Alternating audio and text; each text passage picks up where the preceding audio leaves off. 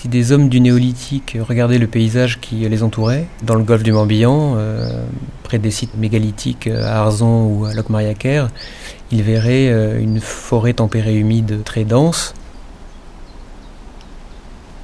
Il faut imaginer euh, des paysages de, prairies rases, des paysages stépiques, avec des ruminants de type mammouth et en fait.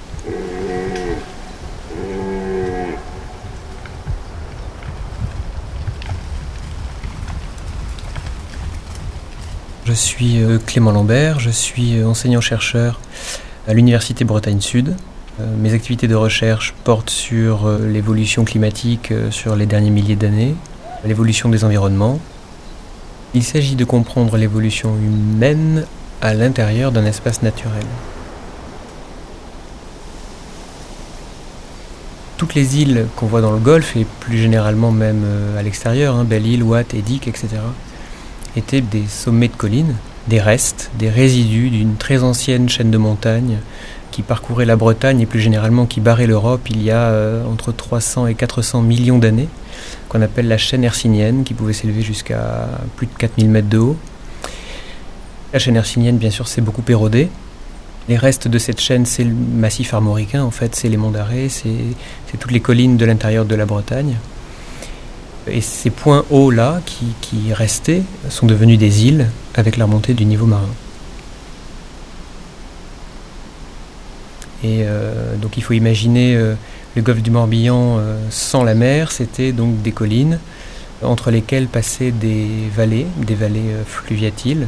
Si on fait de la plongée, qu'on va voir ce qui se passe sous l'eau dans le golfe du Morbihan, on voit qu'il y a d'énormes chenaux sous-marins assez profonds qui peuvent atteindre 20-30 mètres de profondeur. Et ces chenaux sous-marins, c'est les traces des anciennes vallées fluviatiles quand le niveau de la mer était beaucoup plus bas. Vallées qui ont été ennoyées ensuite par l'arrivée de la mer et qui a fait euh, de ces collines des îles.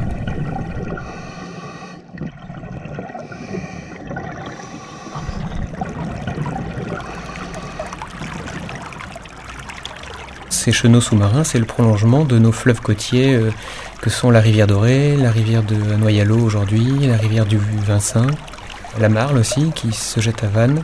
Tous ces chenaux sous-marins sont les prolongements de ces rivières. On estime que l'océan serait rentré euh, dans le golfe du Morbihan il y a à peu près 6-7 euh, 000 ans, au début du néolithique.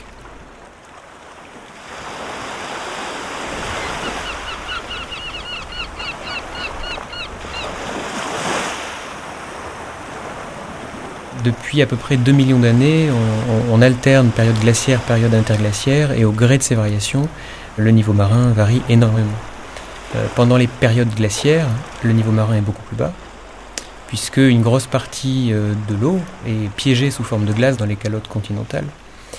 Par exemple, à la dernière période glaciaire, il y a à peu près 20 000 ans, le niveau marin était 120 mètres plus bas. Donc pour avoir une idée, 120 mètres plus bas, ça fait que le littoral breton recul de 70 km plus à l'ouest. Donc euh, Belle-Île n'est évidemment pas une île, euh, Watt-Edic également.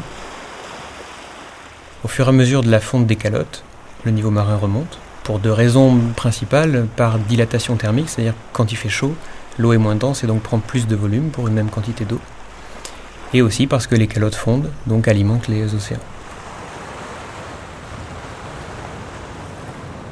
De moins 120 mètres il y a 20 000 ans, on est passé au niveau actuel, à des vitesses de l'ordre de 10 à 20 mm par an euh, pendant toute la déglaciation. C'est assez conséquent en fait. Et donc là, la végétation commence petit à petit à changer. Les prairies et les steppes commencent à se changer en forêt boréale. On commence à voir arriver le bouleau et le pin dans nos paysages. Et après, au fur et à mesure de euh, il y a 20 000 ans à il y a à peu près 10 000 ans, euh, durant tout le temps de la déglaciation, euh, en même temps que les calottes glaciaires remontent vers le nord. La forêt tempérée, donc le chêne, le noisetier, toutes ces espèces-là, qui étaient dans des zones refuges euh, sur le pourtour de la Méditerranée, commencent à regagner l'Europe du Nord. le chêne arrive chez nous autour de il y a 8-9 000 ans. Et donc là commence à s'installer la chênaie mixte et la forêt tempérée humide qu'on connaît les espèces de la forêt tempérée que l'on retrouve aujourd'hui euh, sur le pourtour du golfe du Morbihan et dans, le Morbihan étaient les espèces que côtoyaient les hommes préhistoriques.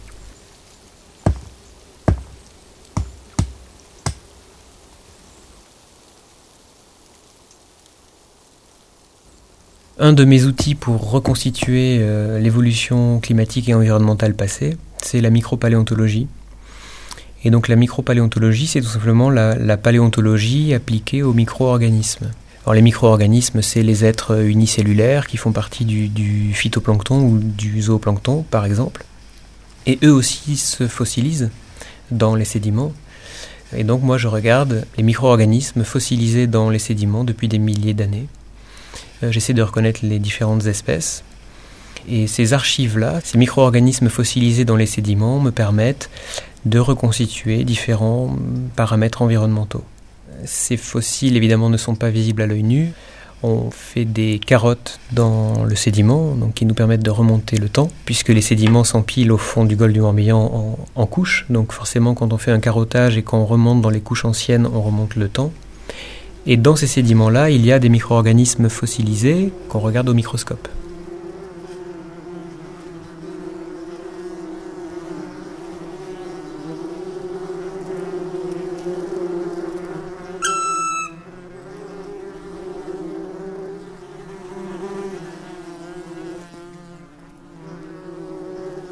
Une des spécialités de la micropaléontologie, c'est la palynologie. Et la palynologie, c'est l'étude des grains de pollen fossilisés dans, le sédiment. Et alors en fait, derrière ce terme palynologie, plus généralement, on va dire que c'est l'étude des micro-restes organiques fossilisés dans les sédiments. Donc euh, pollen, spores, phytoplancton, ça rentre aussi dans la palynologie. Micro-charbon, pour reconstituer euh, la variabilité des incendies dans, le passé. C'est grâce à ça qu'on arrive à reconstituer des évolutions des paysages dans le passé. Il y a aussi des grains de pollen de céréales ou de plantes cultivées, qui nous permettent donc de reconstituer euh, l'évolution de l'agriculture dans le passé, par exemple.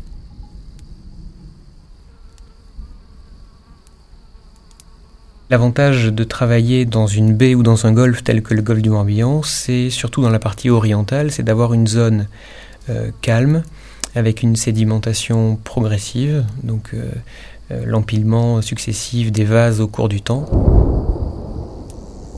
Parce que le golfe du Morbihan est un milieu euh, fermé, isolé des houles de l'Atlantique, qui nous permet justement de remonter le temps et donc d'avoir une zone privilégiée et donc avoir ce message archivé de l'évolution des paysages dans le temps.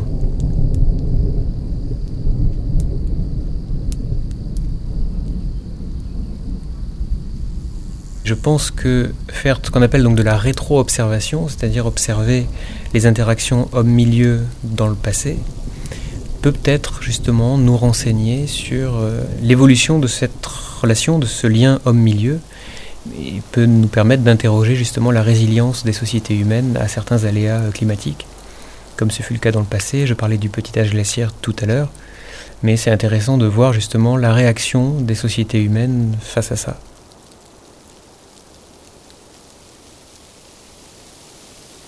si j'étais téléporté d'un coup dans le golfe du Morbihan au néolithique, en pleine période du mégalithisme, on va dire, mon premier réflexe serait d'essayer d'enfin trouver une réponse à euh, certaines questions qu'on se pose, et en particulier, comment ont-ils fait pour transporter ces blocs de roche de plusieurs tonnes euh, sur l'îlot de Erlanik ou de Gavrinis? Le lien avec l'archéologie m'intéresse évidemment depuis toujours, et, ce genre de questions soulève en moi une assez forte curiosité.